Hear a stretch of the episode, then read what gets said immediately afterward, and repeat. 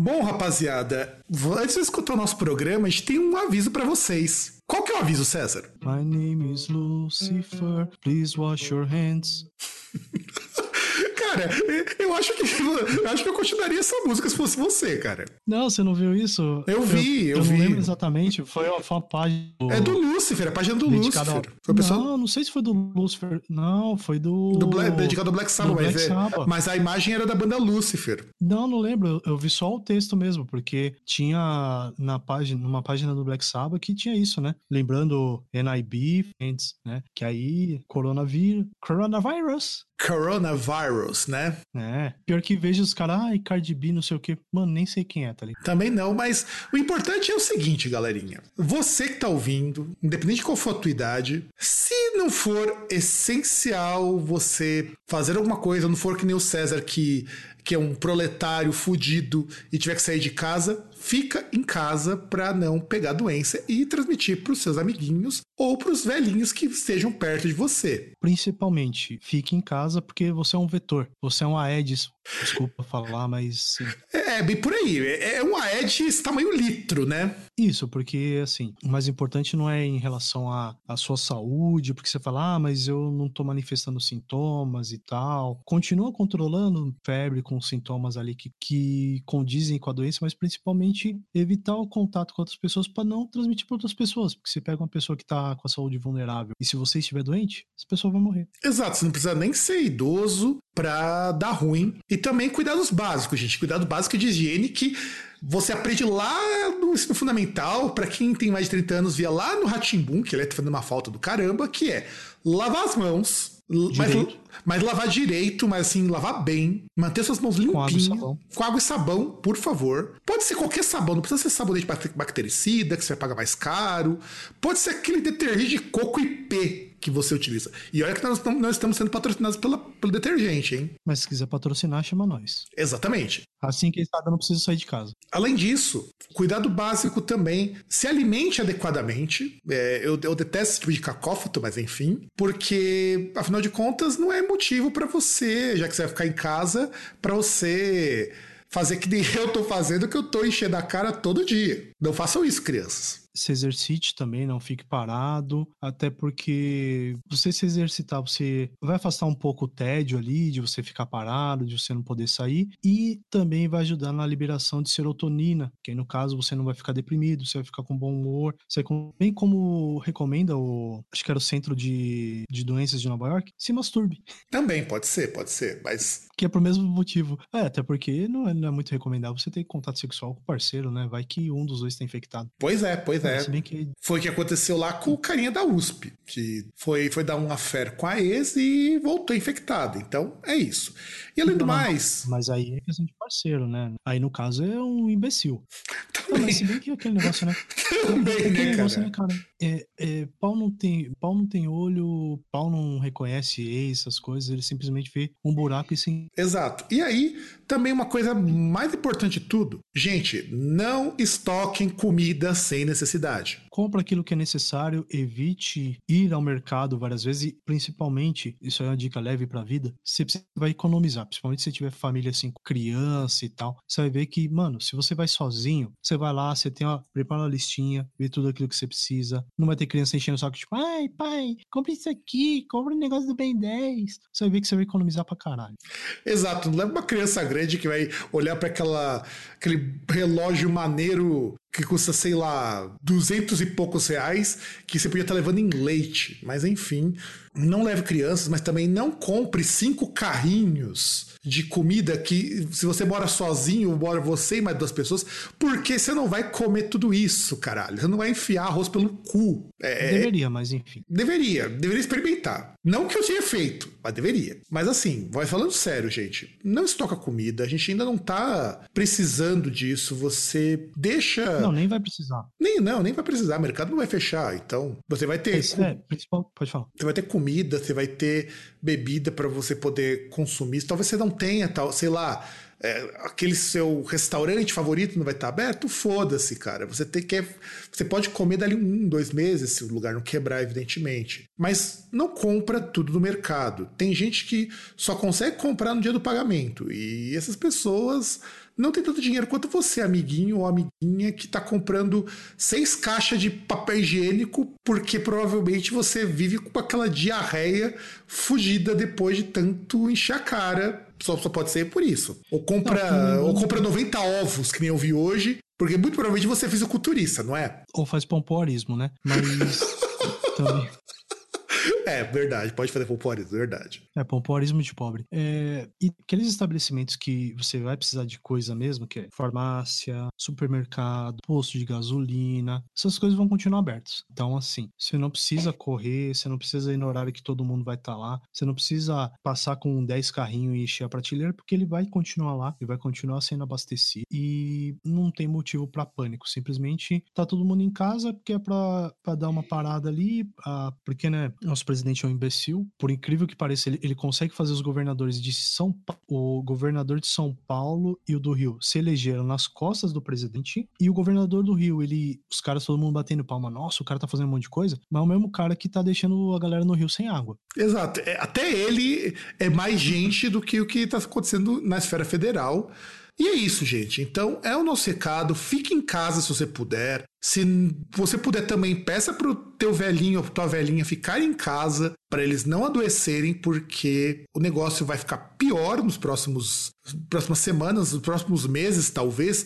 Tá previsto que abril e maio vão ser porrada pro coronavírus. E eu quero que a gente tenha ouvintes saudáveis e vivos. Vejam só. Você falou dos velhinhos, eu lembrei, lembrei da Mariana. Inclusive, beijo Mariana. É, um aviso aí pra, da faixa etária da Mariana, assim, não saiam de casa. Tem carros pretos passando na rua, pegando velhinhos para fazer sabão e álcool gel, tá? Repassem. É, exatamente. Repasse naquela rede que o pessoal acreditava em uma madeira de piroca que tá tudo certo. Tá tudo certo. Isso. E esse é o nosso recado, então. Agora você pode curtir o nosso programa, se você ainda estiver ouvindo. E nos vemos no próximo programa com o mesmo recado, porque esse recado vai ficar em loop, rodando em todos os programas até essa desse coronavírus reduzir de vez. Então, até mais, gente.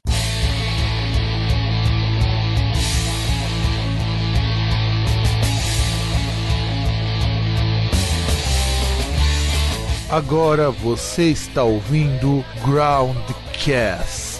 caro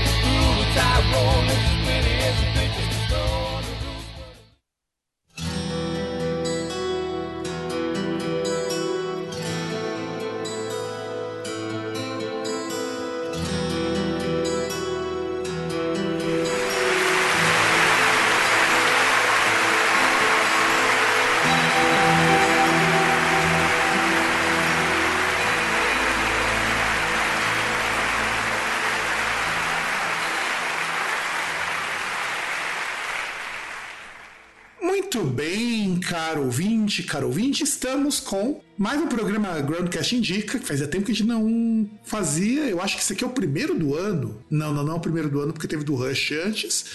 Eu sou o Fábio, aqui ainda em quarentenado, e do outro lado o César, que não está de quarentena porque ele quer. porque ele sabe que o país não pode parar. É claro, né? Porque, obviamente, tem que manter o país funcionando, né?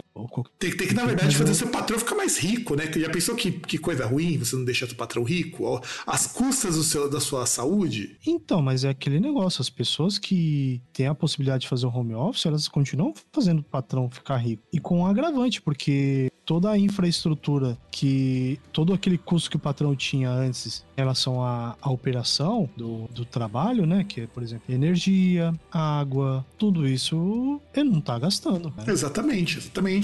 Gasta bem pouco. E, e, eu até entendo, assim, entendo que um pouco falando que em relação ao privilégio de fazer home office. Esse, esse papo. Não, eu acho que o problema é a escolha de termo. Eu acho que não é questão de privilégio, mas é que tem muita gente que tá de quarentena e às vezes até, por exemplo, e aí fica lá, tipo, ai, ah, mas não tenho nada para fazer, nossa, que cansaço. Set, é, quinto dia de quarentena e não tem nada para fazer, eu estou cortando, estou fazendo moicano. Moicano de um kiwi, né?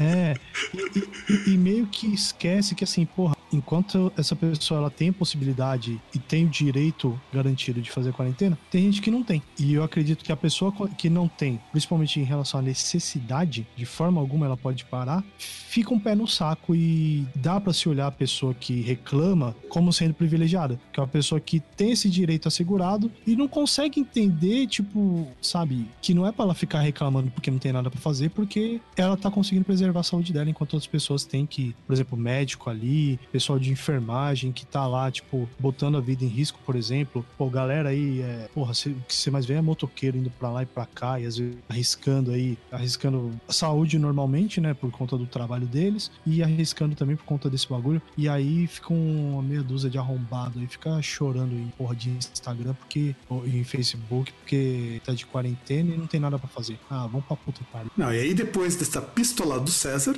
vamos começar o nosso programa Groundcast Indica. Selecionamos dois discos que, ironicamente, foram lançados no ano passado e entra. Eu já vou deixar, dar minha meia-culpa aqui. São dois discos que eu devia ter colocado na minha lista de melhores do ano do ano passado. Um porque é muito bom mesmo, e o outro porque eu já tinha ouvido e tinha me esquecido completamente deles. Então eu acho que é legal a gente começar aqui. Eu quero começar, já que vamos pôr a rodada com o meu, com o Soul Dusk eu acho o Sudusk foi uma coisa que, inclusive, eu fui procurar lá sobre o disco, né? E eu encontrei no Angry Metal Guy, que é um site que de vez em quando eu dou uma lida, porque é um site muito bom. Inclusive, se eu lembrar, vou colocar aqui na indicação. E aí tinha uma resenha do, do Lunar Falls, do Soul Dusk, com a seguinte mensagem logo na resenha. Disco que provavelmente você perdeu no ano passado. E, e eu fiquei com esse sentimento, falei, porra eu perdi um puta de um discão, cara, porque é muito foda.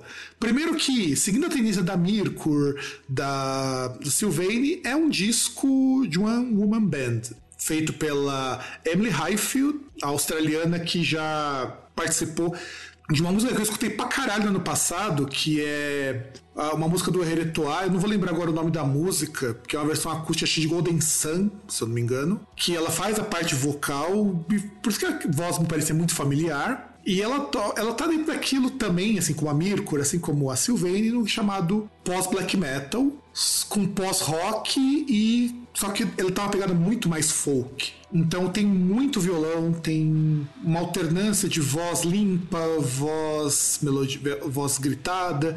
Então é um black metal com um toque muito mais folk, folk pop, se vocês preferirem. E é um disco muito sombrio, ao mesmo tempo que ele é um disco muito alegre em algumas faixas. Então dá esse contraste, eu acho que ele é bem legal. Eu gostei bastante quando eu escutei, inclusive a música que eu vou indicar aqui no finalzinho do bloco, porque, digamos assim, é a música que tem um clipe muito bonito, foi a música que o Spotify me mostrou. Eu me arrependo muito de ter conhecido Sue Dusk no ano passado, e esse é o primeiro disco dela, da Emily Highfield. E, tu, César, o que, que você achou? Eu, eu ouvi as duas, é, acho que as três primeiras músicas, né? Eu fiquei bastante interessado, porque assim, é um. Até é interessante citar, por, porque nem tanto a Sylvain, né? Mas. É... Ah, não, é verdade, Sylvain, eu tava confundindo com a. É... Porque, porque tem um, uma pegada muito mais ambiente, sabe? E eu sou suspeito para falar, porque para mim eu acho que é muito melhor o, o pós-black metal do que o black metal em si. É, o, o Pedrito concorda 100% com você, cara, que é o que ele mais escuta. Eu gosto muito de pós-black metal, eu acho muito foda. Alcet, Sylvain, mesmo a Mirko, meu irmão tava mostrando uma música nova dela, tá muito legal, por incrível que pareça. Mirko fez um disco muito legal que também não tem nada a ver com metal, é mais folk pop, alguma coisa assim. E eu, eu, quando eu escutei, eu mandei uma mensagem lá pra Sylvain falando que isso aqui era ela tocando música folk, porque a voz é muito parecida. Então, que aí é, é aquele negócio, ele parece muito mais um. É, é, é, muito mais a questão assim, de ambientação. Em relação à produção, não dá nem pra comparar, tá ligado? Por mais que bandas de black metal, até por conta da, do status que ganharam algumas, tem produções melhores, um, um cuidado assim em relação à produção, um esmero assim na, na hora de escolher ali o, os temas, de como fazer e tal, que, mano, nenhuma banda de black metal tem. E, sei lá, que pra mim aquele negócio de black metal é muito. Ai, queimar a igreja, isso aí tanto faz. Se bem que agora eu concordaria, tipo, queimar essas igrejas de. pequenas igrejas, grandes negócios aí, eu acho que seria uma boa botar, sinceramente. Não, eu não sei se essa impressão que eu tive quando eu escutei esse disco da, do Sudas, que foi a mesma que você teve. Mas, cara, você pega a primeira música, ela tem um arranjo tão bonito no começo, a, so, a solos ipsi, que falo, cara, se você não curtir a música, a banda nessas primeiras nos primeiros segundos de Soul Ipsy, você não vai gostar do resto do disco. Porque é muito bonito, é uma assim. É engraçado porque é, um, é black metal, tem umas partes de black metal, black metal mesmo. Só que é um disco muito bonito de escutar. É bonito. É, você escuta o Soul Dusk, acho que dizer que é um disco bom não é o bastante. Eu digo que é um disco muito bonito de escutar. Não sei, qual, qual foi a impressão que você teve quando você pegou essas primeiras músicas? Então, foi assim, é, é um negócio que é muito mais questão de, de ambiência, sabe? De, é, é muito mais um som assim assim. É onde deu vontade de ouvir mais e ver aí se ela tiver mais coisa, guardar novos lançamentos, sabe? É, foi a impressão que eu tive também. Eu fiquei impressionado, na verdade, de saber que ela tem um EP. Inclusive, tem uma história muito legal que como que as pessoas chegaram no, no sul Dusk, que não foi o caminho que eu fiz. Ela gravou, a Emily, um cover de uma banda chamada Trees of Eternity, que é uma banda de Doom com vocal feminino. Quer dizer, era para ser. Mas o que acontece? O Trees of Eternity é uma banda que é formada pelo ex-baterista do Rim, pelo guitarrista do Solo The Sun, e mais um cara lá que eu não lembro agora, porque a esposa do guitarrista do Solo The Sun, ela tinha morrido de câncer, e ela deixou um monte de poesia, um monte de música inacabada. E ele pegou essas músicas e fez uh, o disco lá do Trees of Eternity pra colocar isso para as pessoas poderem ouvir, poderem conhecer a poesia da ex-esposa dele. E a Emily, ela dedica esse disco, o Lunar Falls, a ela, a essa moça que morreu com, acho que morreu com 30 e poucos anos de câncer linfático, cara. O negócio foi foda. Sim. E aí você percebe bem que tem essa coisa de tristeza, essa coisa de melancolia, ao mesmo tempo que é um disco que, tem, que também é alegre. Me lembra muito o disco do The Cure. O disco do The Cure que tem dessas pegadas de que é um disco ultra, hiper, mega depressivo, Aí você escuta uma música tem tipo Cat, Love Cats. Pelo menos foi é essa. Um foi essa a impressão que eu tive. E, e, e assim, eu achei bonito, de verdade. Uma das coisas assim mais bonitas que eu conheci esse ano, que eu devia ter conhecido no passado e me arrependo de não ter ouvido. Isso para poder indicar no Melhores do Ano. É só, só isso que eu tenho para dizer por hora. Mas é bom que música não tem prazo de validade, né? Então, se não ouviu no ano passado, é algo que eu recomendo. Acho que, acho que é algo que vale, vale a pena. Vale, cara. É assim. É foda porque tem metal extremo, tem. O que me chamou muita atenção, por que parece, não foi nem tanta parte ambiente. Eu nem tinha reparado nisso foi a parte de violão dela, porque ela toca muito bem. Ela que faz todas as partes de violão. Porque ela faz tipo que nem a Silvânia Mirko. Ela chama uns brother, tanto que você vai ver lá o encarte é praticamente só homem, para ajudar com alguns arranjos. Mas o, fo o foco do, do disco é violão e voz. Sim. E ela toca muito bem, cara. Ela é muito boa como violonista. Porque, assim, lembra muito para mim um Explosion in the Sky ou qualquer banda de post-rock. Só que é diferente, cara. Não é igual você escutar um post-rock europeu. É diferente. E é muito foda. E o post-rock tem essas coisas de ambiente também. Agora que você mencionou, toda essa coisa de influência de post-rock, de folk acústico e tudo mais, é tudo muito ambiente também. Tudo, tudo trabalha com muita ambiência.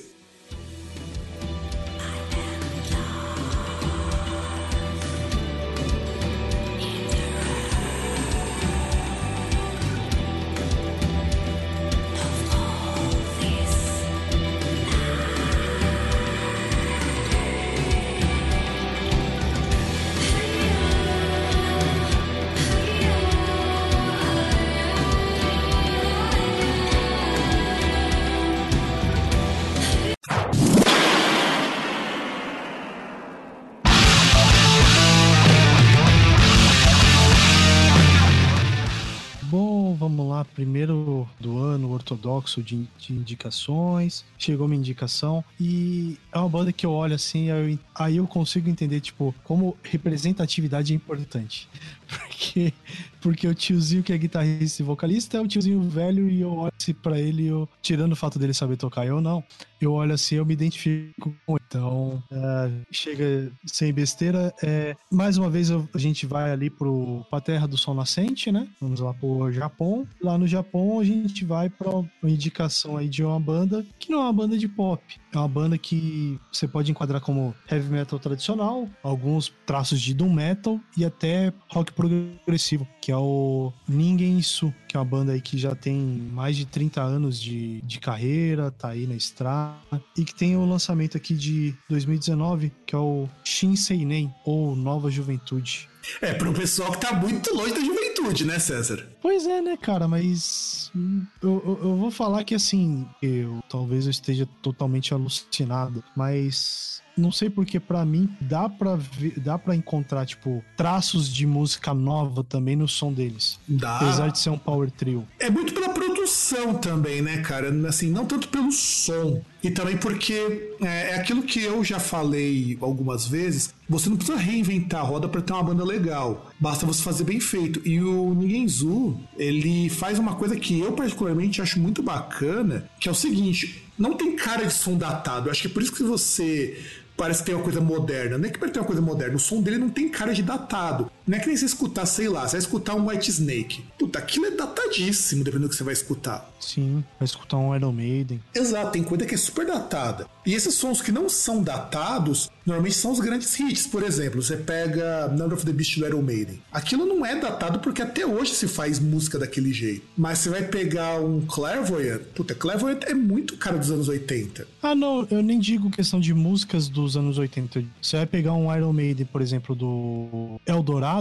era esse o nome do disco, não? Acho Ou Eldorado que... era o single? Acho que é o single. Porque eu É, também não Eldorado ouvi. era o single. Porque eu não ouvi o disco Mas- novo, então eu vou lembrar também. É que na verdade acho que até teve um outro disco depois desse, mas enfim. Você vai ouvir, por exemplo, os últimos di- discos do Iron Maiden, tirando A Matter of Life and Death, ah, você vai ter música que, que você pode. que tem qualidade assim que não tem, mas é, é tudo na mesma fórmula, não tem muita alteração. Tem ah, claro, tem algumas coisas diferentes. Você vai falar, tipo, ah, ah, e aquela música que eles fizeram pro Robbie, Wi- Robin Williams lá, o- acho que é Tears of a Clown, não sei. É, Que é uma música legal, ah, inclusive. É uma música legal pra caramba. Então, porque eu não cheguei a ouvir o disco, eu olhei assim e falei, ah, mano, não vou ver se. Mas assim, tipo, tudo bem, você tem uma música ou outra ali que é diferente, mas você pega no geral, ah, os caras tocam quase a mesma coisa. Você não tem elementos diferentes.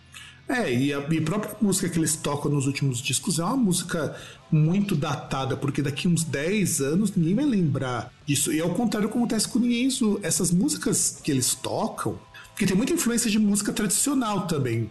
É, é muito estranho isso. O Sul é uma banda com uma forte influência de tudo que você pode imaginar de rock convencional, mas a coisa de soar moderno é porque o, o guitarrista é muito fã do Robert Fripp.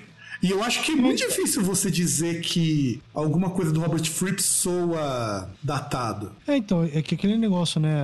As influências maiores, as influências do, do Ninguém Sul são o quê? Black Sabbath, Bud e King Crimson. São as maiores. inf- E assim, é um, é um power trio. O- os três caras lá, eles tocam bem pra caramba. O, o eles são o guitarrista e o, e o baixista. Inclusive, os dois é, dividem as, as funções entre tocar instrumento e cantar, né? Ah, Mas o- ah, sem contar uma coisa, pera lá. O, Ah. o Shinji Wajima, né, que é o guitarrista, que é o cara que pinta cara de branco, que inclusive pinta cara de Não, branco. não. por- Não, não, baixista pinta cara de branco. Que ele é um monge, ti- tipo um monge meio É monstruoso. o Kenichi sei lá, Suzuki. assim. Isso, é o baixista. Então, e o Shinji Wajima, ele cria os próprios efeitos.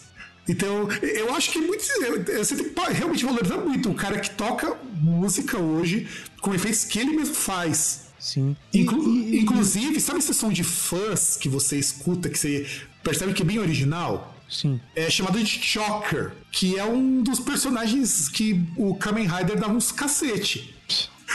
pois é, pois é, cara. Você vê, o, o cara ainda por cima é fã de, de Kamen Rider, cara. É, é- é que na verdade é um misto, né? Porque, por exemplo, você tem até o, o nome, o Ningen Su, que parece que o nome é cadeira humana, um negócio assim, vai entender. É, é tirado de um romance japonês. Diga. Não, você tá falando do Ninguém Su, ele é tirado, não é que é cadeira humana, é, o é tirado de um de um escritor que é o Rampo Edogawa, que não tem Edogawa, que não tem nada em português, e que eu acho uma vergonha, o Rampo Edogawa, ele foi um dos maiores escritores japoneses de história de detetives, inclusive teve livro censurado na Segunda Guerra, que é justamente esse livro, o Ninguém Su. É. Porque a história Isso, do Ninguém é de Su é muito 1924. isso, e, e a história é muito legal porque assim, é, a tradução em inglês é The Human Caterpillar. E, e Caterpillar é, um, é um modelo de guindaste. Porque qual é a história? É de um cara que ficou paraplégico e passa, e passa a andar como se fosse um caterpillar para fazer as coisas. E o governo japonês censurou a Segunda Guerra porque achava que era uma propaganda negativa contra os efeitos da guerra. Hum. É, e, e, é engraçado porque assim, eles têm influência em relação às letras de literatura clássica japonesa, mas também tem de autores ocidentais, né? Nietzsche, é, Lovecraft, Edgar Allan Poe, e nas temáticas também tem ali temas de sobre budismo, samurai, inferno, universo, é, erotismo. Então, assim, é um. E, e, é tudo em japonês. E as letras são todas em japonês. Se, se você pega, por exemplo, no Spotify, vai ter o link ali pra, pra música e você pro disco, os títulos são todos em, em kanji. É, é, você eu... consegue achar os títulos em inglês. Não, é complicado. Inclusive, o, o, sucesso que eles fizeram foi inesperado, porque nem no Japão eles vendem bem. É uma banda underground no Japão. Sim. E é uma banda assim muito teatral, né? O que chama, já chama a atenção primeiro do pessoal. Quando escutou o Heartless Cat, é que é muito teatralizado. Tem aquela teatralização que é influência do Kiss. Porque o Ajima é fã do Kiss, o Suzuki é fã do Paul Stanley, tanto que a maquiagem dele é baseada no Paul Stanley. É, é, é sério, é, é, estranho falar isso, mas a maquiagem dele é influenciada pelo Paul Stanley do Kiss. Pois é. E, e até mesmo você mencionou aí do, da canção Heartless Sketch. É interessante também porque, assim, por exemplo, uh, até foi uma coisa, um levantamento da Billboard que, assim, se diz que ele foi lançado no começo do ano passado. Deve ter mais ou menos um ano aí de lançamento. E pouco, pouco assim, quase dando dois meses do lançamento, o clipe da música, que por sinal é uma música ali que tem acho que seis, oito minutos, o clipe do, da música já tinha mais de um milhão e meio de visualizações. E sabe o que é o mais interessante? A maior parte não é nem japonês. Sim, é tipo os, os débil mental, tipo eu lá que tá vendo e achando mó legal. E eu tinha descoberto Ninguém Su, pasme, por indicação do YouTube. Porque eu tava escutando umas bandas japonesas, que aliás, eu sou o cara que indica muita banda japonesa aqui, e eles me indicaram Ninguém Su. Não sei se é porque eu tava escutando muito umas bandas de metal muito underground, tipo Within the Last Wish, essas coisas que é meio metalcore, meio post-metal. E uhum. aí me indicaram isso. Eu, quando eu ouvi a primeira vez, foi o clipe de Heartless Cat, inclusive, muito antes do Pedrão, antes de começarem a conhecer a banda. Tanto que eu não tinha escutado, que eu não tinha me tocado dele, como eu falei, esse disco eu tinha escutado e eu tinha esquecido completamente dele, que é um disco muito bom. Ele é muito, muito bom. Só que eu acho muito injusto chamar ele um disco de heavy metal apenas, ou um disco de de prog. Eu acho que tá muito mais próximo. Eu acho que chamar ele de progressivo, ou de um prog hard, é muito mais honesto do que só heavy metal, que, que, porque ironicamente é o que os caras mais curtem. Então, é, é, é, é que é aquele negócio, né? Assim, o, é o estilo da banda, né? Que aí você, você pega canções ali, você pode ter é, tanto heavy metal tradicional, doom metal, às vezes as músicas, e prog rock. Tem uns stonerzão assim, também, claro cara. sim, um... também, também, também. Então, assim, é, não, não dá para você colocar numa caixinha e falar, ó, oh, é isso. É, a, a, até por isso que, que dá aquela impressão de que he a banda ela não tem o som datado. Você tem elementos ali de coisas que, se você for olhar, você vai falar, ah, mano, mas não conversa, tipo, prog rock com stoner. Ou tipo, sabe? É. sabe? Ah, não conversa, não tem como. Ou você faz um ou faz outro. E, e você tem esses elementos na, no, na, no trabalho deles. Tá é, exceto se você escutar o In the Name of Poseidon do King Crimson, que tem tudo isso aí também. Uhum. Porque por que você percebe que os caras são bons? Porque você tem música com Teremin. Mano, quem que encaixa Teremin no heavy metal? Sim, a, além de ter alguns elementos ali também de música tradicional japonesa. E, e, é legal que é um negócio que, assim, não é, não é gratuito e, e são coisas, assim, pontuais, sabe? Que nem, por exemplo, que... na música que tá tocando agora de fundo, que talvez vocês não vão conseguir escutar. Tá usando Teremin, cara. Sim. E até, por exemplo, assim, claro, é, eu, eu acho legal você pegar, por exemplo, que tenha, por exemplo, elementos tradicionais de outras músicas música e coloque o, a roupagem ocidental de metal como um, um complemento. Eu acho legal também. Mas se você não sabe como fazer isso, pode ficar meio forçado. No caso, eles fazendo as inserções ali pontuais, fica um negócio assim adequado, tem ali um, fica um, eles fazem uma amálgama ali que fica um negócio de bom gosto, que não parece uma coisa nem não parece algo que você ouviu há 30 anos atrás, apesar de ser um power trio que entre aspas toca heavy metal. Então, e não só isso, né? Uma coisa que é legal da banda, pelo menos eu acho interessante, né, que é, as coisas que eles utilizam são complementos para música, que é uma coisa que me irrita muito, sabe? Por exemplo, eu não gosto muito, ah, o cara vai colocar uma orquestra. Ela não é plano de fundo, cara, não é uma coisa para estar tá ali de enfeite tem que fazer parte da própria música. E isso que eu vejo que é muito bom no Ninguém Sul. E aí, vamos para qual, música que você vai colocar pro nosso ouvintão? Bom, obviamente eu vou colocar Heartless Sketch, que é a, a música que tem videoclipe. Uh, inclusive, acho que eu vou mandar o link aí, a gente colocar no, no post também para você assistir esse vídeo. Visualizações ele deve ter atualmente, que é meio interessante também, assim, então vale a pena ver também, não só ouvir. この私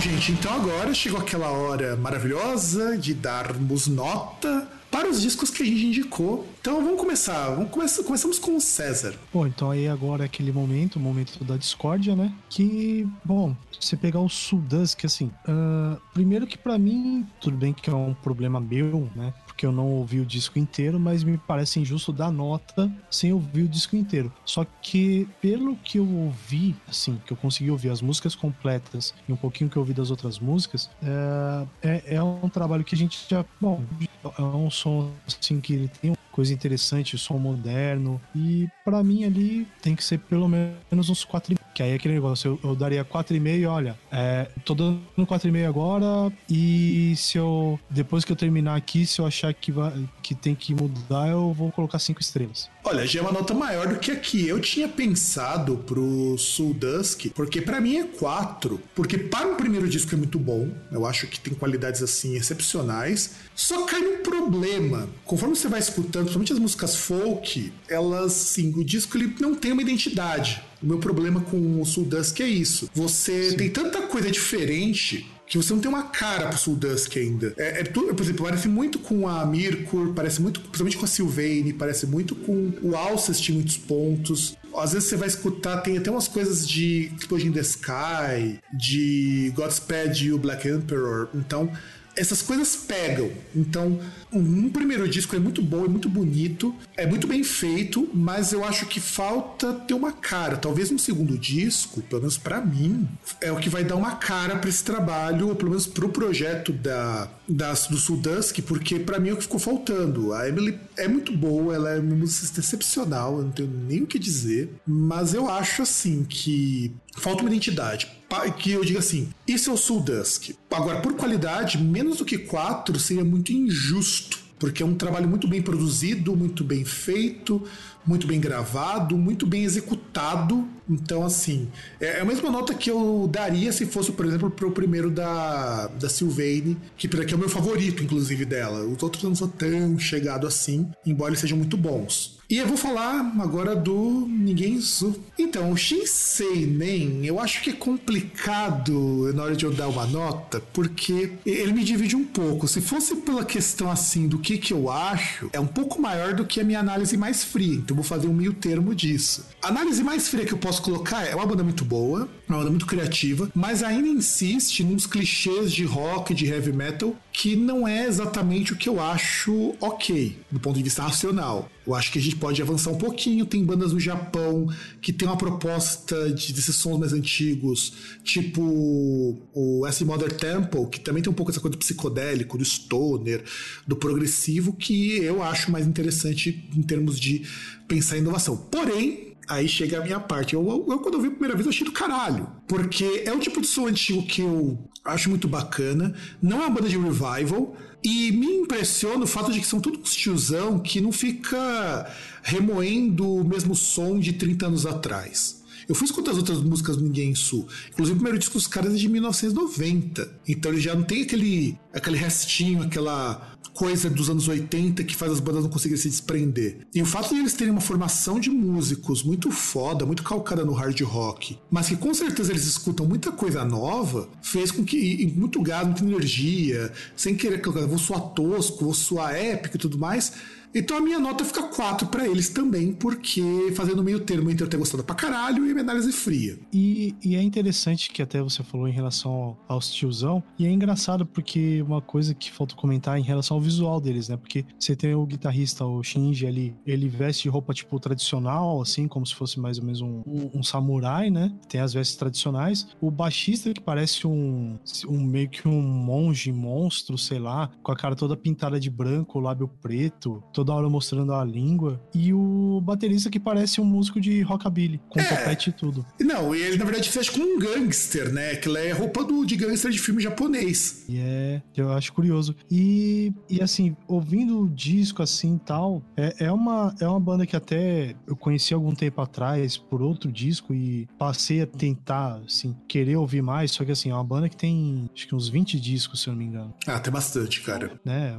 Assim, que tem, tem estrada e assim, é, tem muita coisa assim para ouvir e eu acabo concordando com você. Acho que 4 é uma boa nota porque é um é um som de tudo é, é muito orgânico, não tem nada ali que força a barra.